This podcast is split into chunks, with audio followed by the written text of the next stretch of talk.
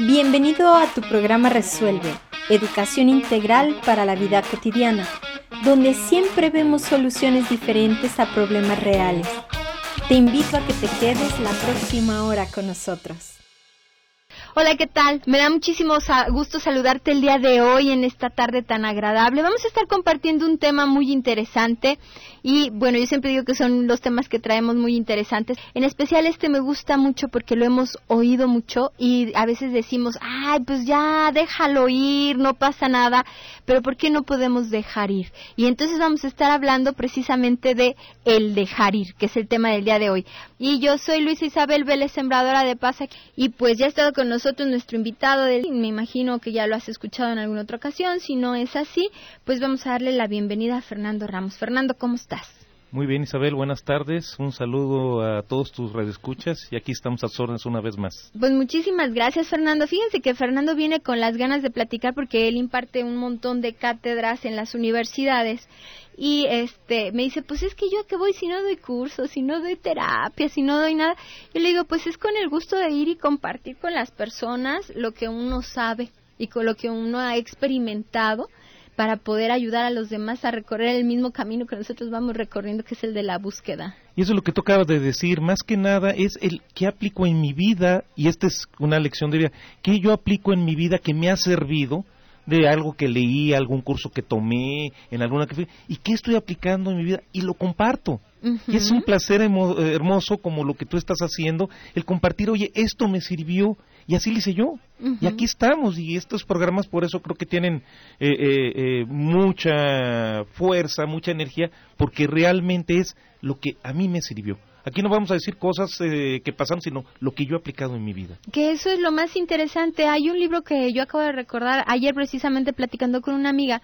Yo recordaba de un libro que se llama Psicosíntesis Transpersonal de Roberto Asayoli. Y él dice, hay muchas formas de recorrer el, camino transpersonal. Una de ellas es siguiendo el camino que otra persona ya recorrió. Por eso el camino de Jesucristo, el camino de Buda, es un camino que ellos recorrieron y que te dejan así como las enseñanzas. Uno no aspira a ser así como un maestro tan elevado, ¿verdad? Pero sí, eso que tú estás diciendo, lo que, de lo que yo he leído, de lo que yo he estudiado, de lo que yo he conocido, ¿qué de eso he experimentado? Y con eso que he experimentado, ¿cómo me ha funcionado? y entonces poder ayudar a las personas a lo mejor a verlo de otra manera diferente. Eso está padre. Y eso es la verdadera sabiduría. ¿Cómo aplico yo lo que me sirve en mi vida? Hay gente que puede ser muy inteligente, bueno, acá eh, eh, Isabel tiene un doctorado, un servidor una maestría, pero eso no es lo importante. Lo importante es qué aplico en mi vida y cómo vivo. y, y, desafortunadamente encontramos muchas personas con muchos conocimientos, con muchas carreras, con muchos puestos importantes, con mucho dinero, y la verdad no saben vivir. Así es. Y, es esto, la sabiduría es, vuelvo, a repetir, ¿qué aplico en mi vida? En este caso. Y en este caso vamos a, platicar con Fernando de eh, qué es lo que aplico en mi vida el, del dejar ir. Entonces, ¿por dónde empezamos en este dejar ir? Porque no es tan sencillo, o sea, ya déjalo ir, ya olvídalo y lo rumias, ahí lo mascas como tres años y bien nos va, si no es que treinta años, estás ahí mascando lo mismo, lo mismo, lo mismo, lo mismo. Entonces, aquí, ¿por dónde empezamos en esta plática tan interesante? Bueno, primeramente explicarle a la gente qué es lo que vamos a dejar ir, porque aquí está como un misterio. Lo que es dejar ir es, eh, dejar ir es nuestras emociones negativas. Aquello que no me permite disfrutar la vida, aquello que me causa temor, aquello que me causa miedo, aquello que me causa coraje. Eso es lo que vamos aquí a explicar, cómo dejarlo ir. Dicho de otra forma, cómo cambiar o cómo neutralizar ese sentimiento, ese recuerdo, ese pensamiento que lo traigo ahí y que está llegando, está llegando.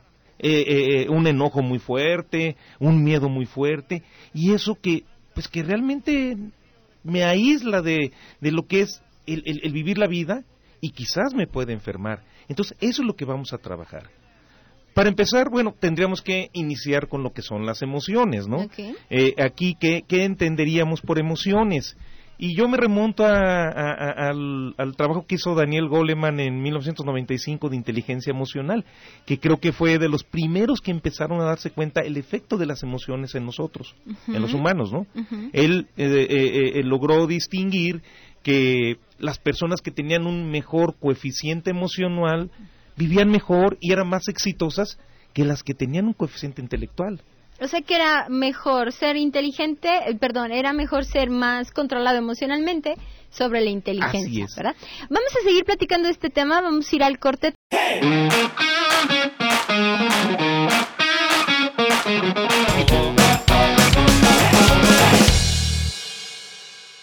Entonces estábamos primero, Fernando, las emociones, ¿verdad? ¿Qué es o qué son las emociones entonces? Bien, eh, desde el punto de vista del diccionario de la Real Academia Española, una emoción es una alteración del ánimo intensa y pasajera, agradable o penosa, que va acompañada de cierta conmoción somática. Es lo que nos dice el diccionario. Pero ya viéndolo, por decir así, en el lenguaje psicológico, pues las emociones son fenómenos psicofisiológicos que representan modos eficaces de adaptación a ciertos cambios de las demandas ambientales. O sea, ¿Qué viene a ser una emoción? Es un estímulo, vamos a resumirlo, es un estímulo que nos llega para que nosotros hagamos algo. Ejemplo, las emociones primarias, por así llamarle, que es del miedo. Ante una situación, me viene un estímulo de miedo, hay un depredador, hay un peligro inminente, entonces se produce una sensación de miedo, ¿verdad? Ya sea que la experimente y quede almacenada en mi, en mi inconsciente, por así llamarlo, para que quede guardada, para que me prevenga. es un mecanismo de supervivencia, de supervivencia inicialmente el miedo. Bueno, todas las emociones tienen la función de proteger la vida. Entonces, eh, por lo que tú me estás diciendo, yo me estoy imaginando la situación de, por ejemplo, que tú vas caminando en una calle y allá a lo lejos ves a alguien sospechoso y alcanzas a ver a lo mejor que trae un arma por allí.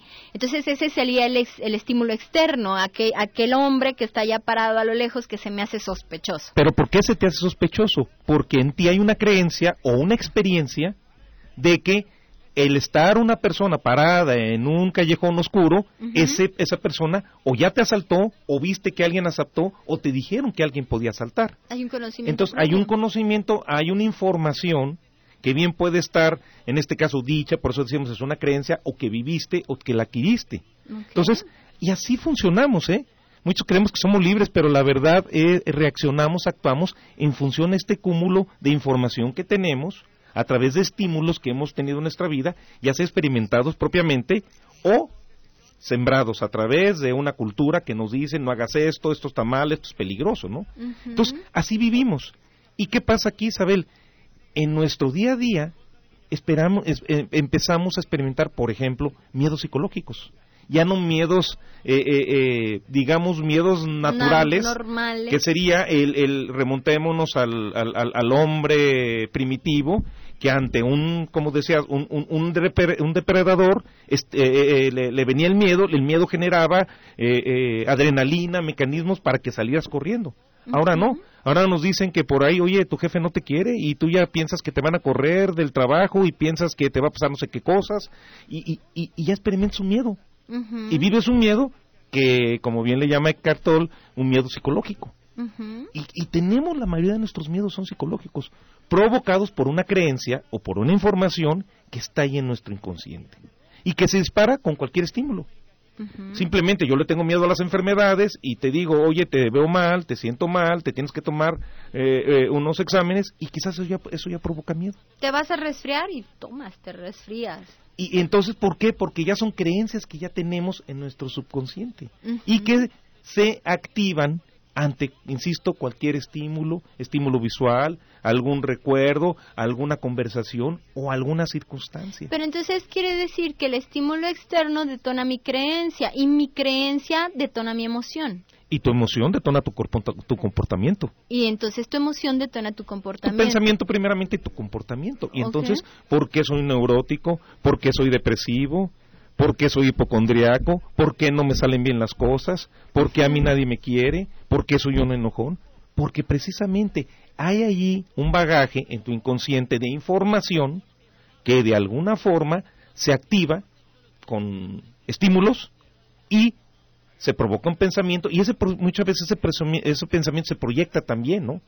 Sobre todo es muy fácil explicarlo en, en, en, el, en la ira, en el enojo, cuando yo estoy enojado con alguien porque alguien me hizo, se activa porque simplemente me acuerdo de esa persona y yo hasta proyecto y voy a hacer esto y me las va a pagar y que se cuide y ahí me voy, ahí me voy, ahí me voy. Llega un momento, Isabel, que estas emociones están tan reprimidas, están tan encapsuladas, que cuando escapan fuerte, escapan de una manera violenta, desorganizada, y es donde se provocan las enfermedades. Creo que ya es, es, es, es ya ningún médico en este momento lo puede negar que las emociones detonan las enfermedades. Enferman los órganos. Hace 20 años quizás había muchos médicos, mi papá era médico, ¿eh? y que tú le decías esto, te estás loco. Ahora yo creo que ningún médico lo niega. Entonces, ¿cómo queremos estar sanos? ¿Cómo queremos estar bien? Simplemente, ¿cómo vamos a trabajar en nuestras emociones? De ahí, ¿qué es lo que tenemos que hacer? Y en este caso la propuesta es dejarlas ir. Qué fácil. Sí, suena fácil, suena fácil. Se oye muy, muy fácil. Entonces, ¿qué es eso de dejarlo ir o dejarlas ir? Sí, mira. Eh, primeramente, ¿cómo actuamos nosotros ante las emociones, Isabel?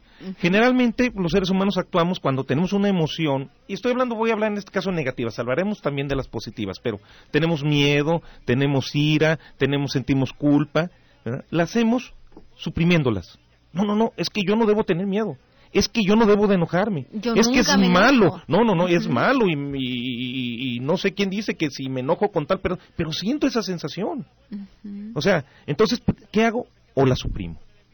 Otra forma que, a lo mejor quizás en algunas terapias pudiera ser circunstancialmente eh, eh, o, parcialmente benéfica, las expreso. Aquella persona que suelta el coraje que tiene y grita y todo eso, a lo mejor circunstancialmente y en ese momento sí libera algo de energía, pero no resuelve. Y explota y todo eso y muchas veces no lo hace en el momento adecuado y, le causan otros problemas. ¿Y cuál es otra tercera, que es la más común y de la que este mundo está lleno de dinero? La cebade. La cebade. ¿Y cómo la cebado? Pues alguien dice que es con alcohol, claro que con alcohol se evaden emociones negativas, con drogas también se evaden, pero curiosamente también con el entretenimiento. La industria del entretenimiento, ¿por qué, ¿por qué creen ustedes que es tan fuerte? Porque me evade de mi realidad, me evade de lo que yo realmente adentro soy. Entonces, esto no resuelve nada, y es así como actuamos. O las suprimimos, o las expresamos, o las, evadimos. las evadimos, pero ahí siguen, y me siguen causando problemas.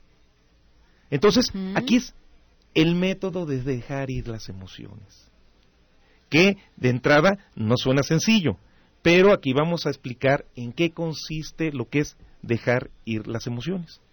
¿Ah? Eh, primeramente yo te diría que aquí estamos eh, eh, dándole el efecto de emoción igual a, sentimiento. Hay otros tratadistas que lo separan, pero vamos a dar ese recuerdo, esa vivencia que yo tengo de algo que me está causando un problema. Un problema y que no sé cómo hacerlo. Como decimos, es que y me llega directamente el me llega el miedo, me llega la ansiedad, me llega la, el cargo de conciencia, me llega ese, ese, esa rabia que tengo contra tal persona. La culpa. Todos esos tipos de cosas. La tristeza, híjole, que son varios. Entonces, ¿cuál es la, primera receta que vamos a dejar? Eh, eh, vamos, a, vamos a informar aquí a nuestros radioescuchas, vamos a compartir de dejar ir, que esa emoción nosotros estemos, en primer lugar, en un lugar tranquilos y nosotros voluntariamente tratemos de eh, eh, traer esta emoción. Este recuerdo que me provoca miedo, me provoca coraje, me provoca malestar, me provoca sufrimiento, pero con un tónico distinto. No vamos a juzgar a la persona que interviene en este hecho. Ejemplo, Isabel, ¿qué ejemplo te gusta? Miles. Mira, yo últimamente veo, no sé si te ha tocado en lo que es este libertad financiera, ¿cuántos problemas hay en las familias cuando, por ejemplo, se mueren los papás y dejan por ahí una casita, un bien a los hijos de cualquier edad, de cualquier situación económica, si son dos o son diez, y hay problemas. Oh, sí. Y se pelean los hermanos, acaban odiándose, que porque un hermano abusó de otro, y traigo ahí un resentimiento se me, se me ocurre este problema, ¿eh? podemos hablar de un accidente de tránsito, lo que sea. Una mala mirada de alguien. Simplemente, entonces yo traigo un coraje contra mi hermano que abusó que, que, y que me dejó sin ese patrimonio. Ok, alguien dice, bueno, pues es lógico que te tienes que enojar, es lógico que te acuerdes y hasta se te fruncen las tripas y todo eso. Pero aquí vamos a poner en práctica el dejar ir. Yo tengo que volver a recordar ese hecho en donde mi hermano, este, vamos a pensar que falsificó la firma del testamento y dijo que todos los bienes de mi papá o de mi mamá eran para él, lo que haya sido, ¿no? O la clásica no se sale de la casa y no la podemos vender, necesitamos dinero. Ok, vamos recreando ese hecho, pero no vamos a juzgar la conducta de tu hermano. Nada más lo vamos a recordar. Vamos a ir al corte y vamos a seguir con los pasos. Entonces, en lo que estamos en el corte, empieza a recordar algo que te haga como revolver las entrañas.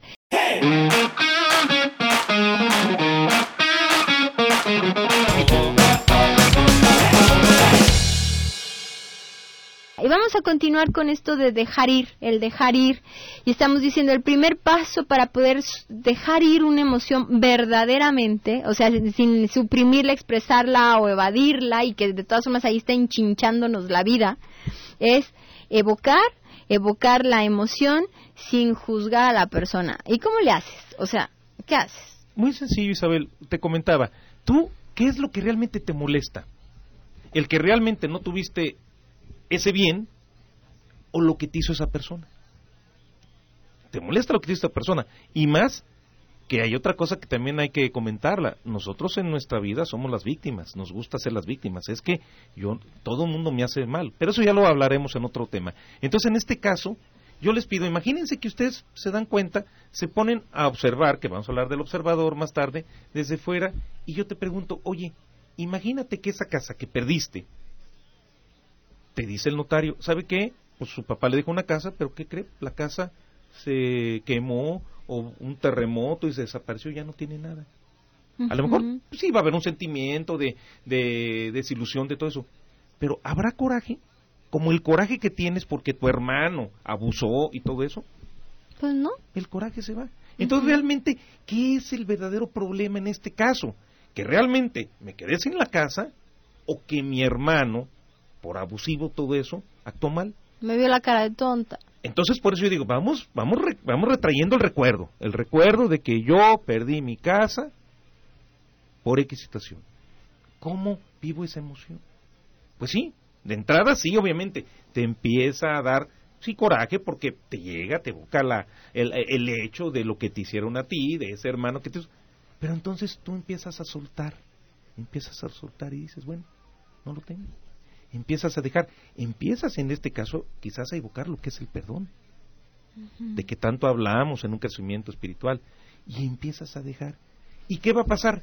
Que cuando se activa, claro, esto es un proceso, no es de la noche a la mañana, de entrada no se puede, esto hay que ser continuo, ser constante, ser continuos, evocando esas emociones y sintiendo esa sensación, ese miedo, ese coraje, eso que, eso, eso que viene, y empezarlas a dejar que fluyan esto es lo que es fluir en la vida. No oponerle resistencia, va a venir eso, pero empezar a decir, yo no juzgo el comportamiento de mi hermano.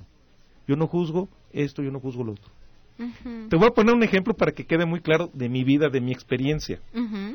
Este, pues ahí, no sé si sea lo único que te pasa, ahorita que está haciendo el calor, pues resulta que ahorita es muy común que todo el mundo tiene mascotas y tiene perritos. Entonces, ahí al otro lado de mi casa está un vecino con unos perritos, muy latosos en la noche, ¿verdad? Y están otros vecinos que también tienen perros y ladran en la noche. Hay unos vecinos que yo aprecio más y otros, por ciertas circunstancias, pues por ser un poco imprudentes, no aprecias tanto. ¿Cuáles crees que me molestan más los ladridos de los perritos? ¿De los que son mis, mis vecinos los amigos o los que no son mis amigos? Eh, de los que no son tus amigos. ¿Y por qué? Si los, los dos ladran igual porque tienes un grado de simpatía con los vecinos. Por, e, la carga de juzgar con los otros. Entonces, los ladridos de los perritos de mis vecinos que yo aprecio, eso me dejan dormir y los otros no. Parece, pero si te pones a analizar, y así pasa, ¿verdad? En la vida vamos a ganar, a perder cosas y todo eso, pero lo que me prende es que abusaron de mí, que me engañaron, que me hicieron, que todo eso, mi papel de víctima, y esa volviendo al caso en este ejemplo de lo que es un coraje y todo eso, ¿cómo empezar a desplazar? Lo mismo los miedos. Yo le puedo tener miedo a una enfermedad, miedo a que me diga el doctor, que miedo a que me voy a morir y todo eso. ¿Cuál es la recomendación? Vamos viendo eso. Y aquí viene otra, eh, eh, este, lo que hablábamos, otra sugerencia, que desde el observador, ok, tú le tienes miedo a una enfermedad o le tienes miedo a morirte, ¿por qué no te observas? Pero muy tranquilamente, como que si tú no estuvieras ahí en esos... En esas situaciones. En esa situación. Y, y, voy a decir una palabra, la digo con mucho cuidado, mucho cautelo, con mucha cautela, pero que realmente es excelente para las terapias. ¿Por qué no pienso yo que incluso me voy a morir? ¿O cuántos, cuántas veces es tan común que oyes a mucha gente, eh, a mí me llegó a pasar de muy joven, que, que te empieza a entrar una angustia porque ¿qué va a ser de mis hijos si yo falto? ¿Por qué no te observas tú faltando? ¿Cómo estarían tus hijos, no? Y si lo empiezas a hacer tranquilo, observándote, quizás al principio sí va a haber el miedo. A ver, ¿qué pasa si yo falto? ¿Qué pasaría con mis hijos? ¿Qué pasaría con mi esposa? ¿Qué pasaría con tal situación? Y empiezas a ver qué puede pasar. Sí puede llegar momentáneamente ese miedo, esa angustia, pero vela dejando ir, vela dejando que pase. Pero tú estás diciendo, en este momento yo estoy evocando esa emoción y la voy a trabajar. No estás esperando que te llegue una noticia para que te entre en un momento esa reacción y decir, no, es que, es que yo no sé qué va a pasar de mí si, por ejemplo, faltan mis hijos. Tengo miedo tremendo. O, o, el que me diga un doctor que se me va a desarrollar tal enfermedad porque no sé quién me dijo que tenía la predisposición. Volvemos a lo mismo con las creencias. Entonces, es empezar a que tú trabajes en tus emociones, activando tu observador, que alguien observe un escenario que tú mismo estás estás proyectando, pero lo estás proyectando de una manera consciente con el objeto de dejar ir la emoción. Lo estás haciendo conscientemente.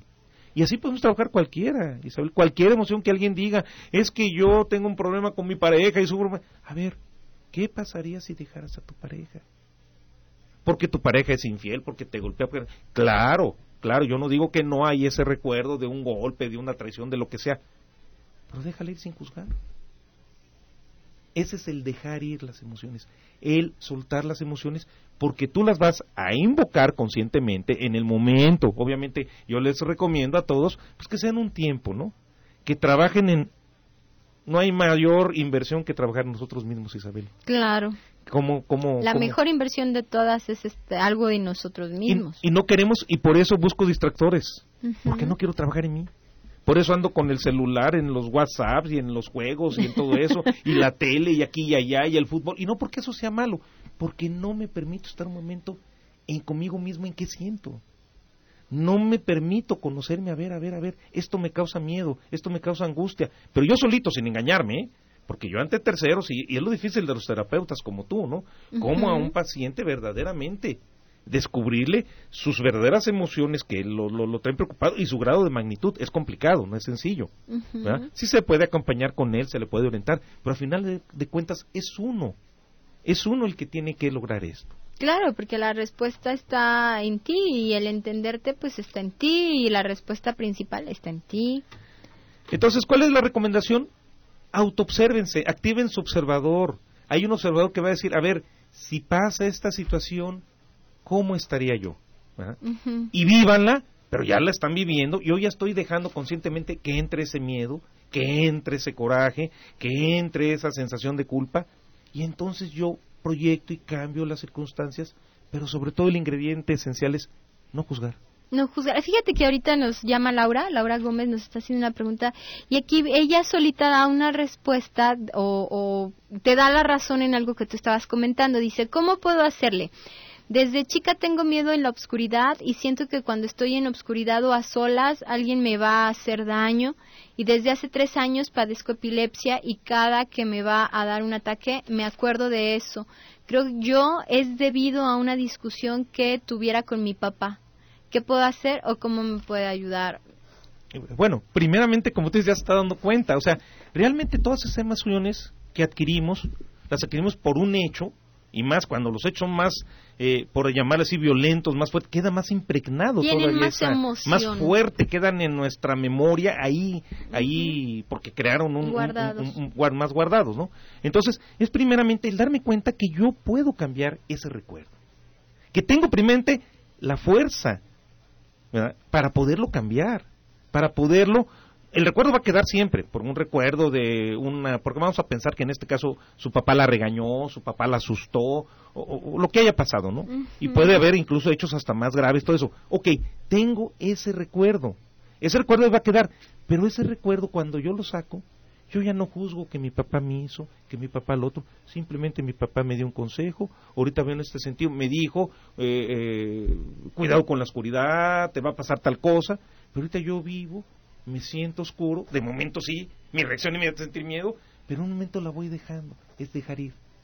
Déjala que pase esa emoción. La estás, conscientemente la estás dejando pasar.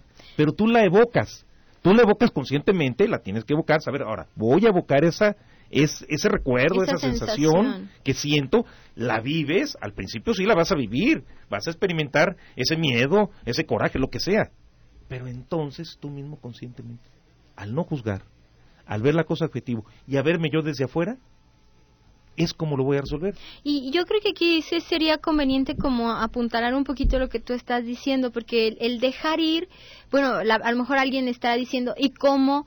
¿Cómo lo dejo ir? Entonces, vamos a hablarlo al regresar del corte, el cómo lo dejo ir, la parte que yo quisiera aportar a esta conversación que estamos teniendo con Fernando. Vamos al corte.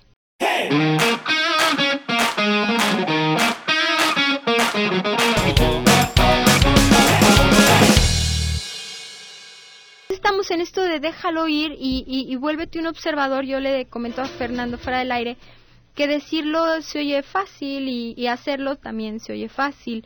Pero como estamos tan acostumbrados a, darle una explicación a nuestra sensación, eso nos vuelve el trabajo difícil. Porque yo, yo considero, por ejemplo, estamos hablando del caso de Laura, que nos hizo el favor de compartirnos eh, lo que a ella le está pasando. Y entonces cuando decimos déjalo ir y obsérvalo es, ok, te da miedo a la oscuridad, nada más ten la sensación, ¿verdad? O sea, ten esa sensación de ese miedo, pero cuando tú tengas esa sensación de miedo no estés claro, yo soy una cobarde y soy tonta y mis hermanos no lo tienen y todo mundo es mejor que yo y mi papá lo que pasa es que tiene la culpa porque él me gritó y porque no me entendió, o sea, eso es estar juzgando la sensación que tienes. Y entonces el observador no existe porque, porque está tu mente hablando y diciéndote un montón de creencias que se han instalado en ti, que se han detonado por un estímulo externo que te ocasiona ese miedo a la oscuridad. O sea, la oscuridad te ocasiona esa sensación. Y tú la puedes analizar y a lo mejor si te quedas ahí un rato dices, hombre, qué bien estoy en lo oscurito. O sea, pero no me doy el tiempo. Y, es cierto, y, como yo le he dicho en otros programas que venido aquí contigo, lo que tenemos que hacer para trabajar en nosotros y ser mejor personas es cuestionar nuestros sistemas de creencias. Cuando hablo de sistemas de creencias no hablo de creencias religiosas, no, no, no, no, eso cada quien, sino esas creencias de que a mí esto no me entra, a mí esto no me gusta, es que yo esto soy así, es que a mí esto me asusta, es que yo no tolero tal cosa.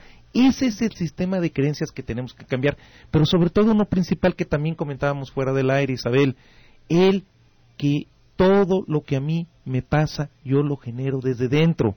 Tenemos la creencia que lo que nos pasa es por cuestiones externas. Es que a mí me hicieron tal cosa.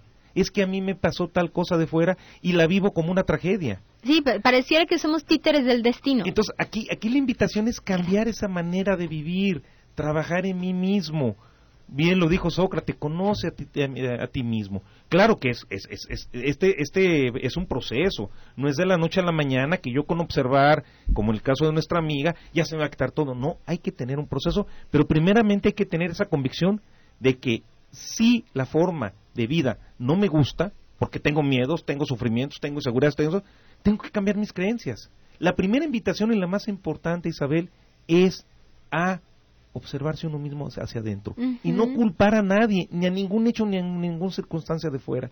No nos autoengañemos. Esta cultura nos hace saber que todo lo voy a resolver de afuera, que todo lo malo que me pasa viene de afuera y alguien de afuera me lo va a resolver. No, si empezamos a entender que todo es algo de adentro que yo tengo y que le puedo dar otro enfoque, digamos así, que se dice muy sencillo, pero hay que trabajar en proceso. Hay que trabajar en otro enfoque, porque mira, habló otra vez este Laura.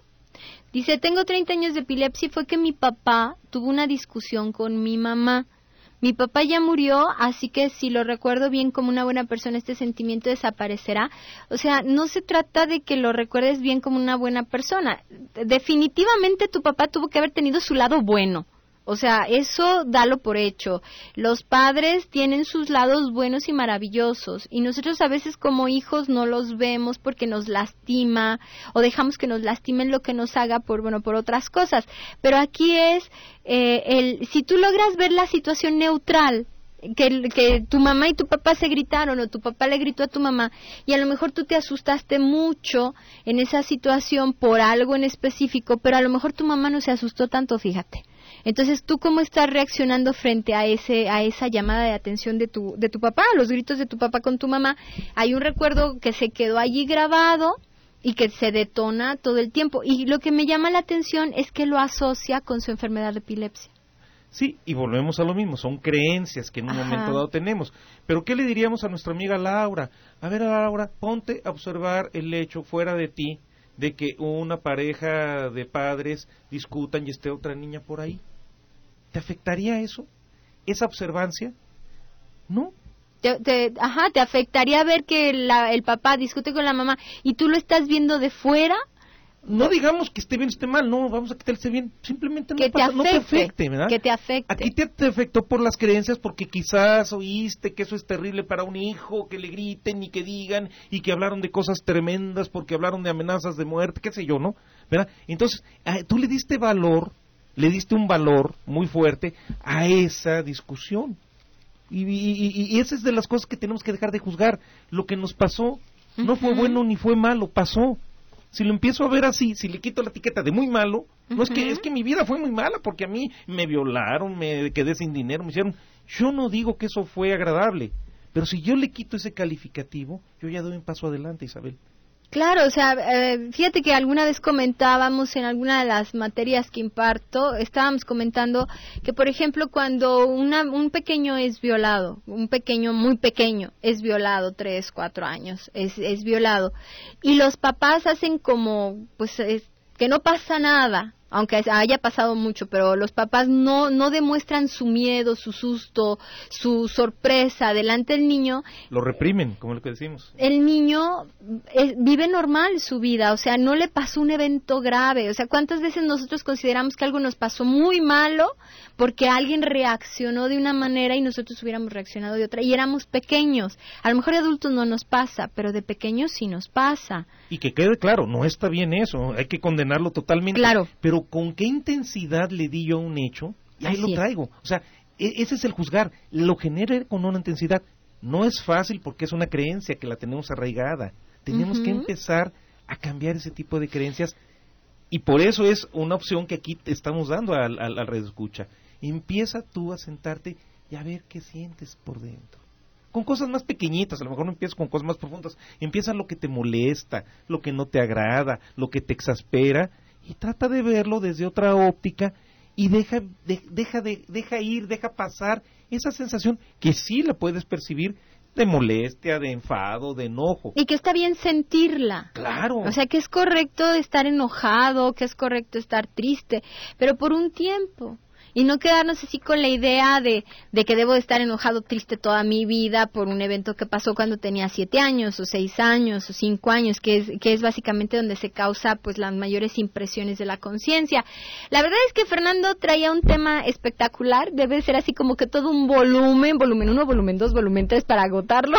Ocupamos unas dos horas o tres mínimo. Entonces, este, pero yo te voy a volver a invitar, Fernando, porque el tiempo se nos acabó el día de hoy. Muchísimas gracias por haber estado con nosotros un placer platicar contigo. Este, no te pido tu teléfono porque ahorita no estás este, circulando para el mundo, estás ocupado creciendo tú y compartiendo tus experiencias. Pues Fernando, muchísimas gracias por haber estado con nosotros el día de hoy. Muchas gracias Isabel y aquí estoy a tus órdenes y espero que nos volvamos a ver muy pronto. Gracias a todos los escuchas que pasen buena tarde. Muchísimas gracias chicos en cabina, gracias a usted que estuvo con nosotros acompañándonos en esta tarde. Como siempre te voy a recordar que seas un sembrador de paz y para ser un sembrador de paz tienes que ser feliz. Yo soy Luisa Isabel Vélez, sembradora de paz. Hasta la próxima.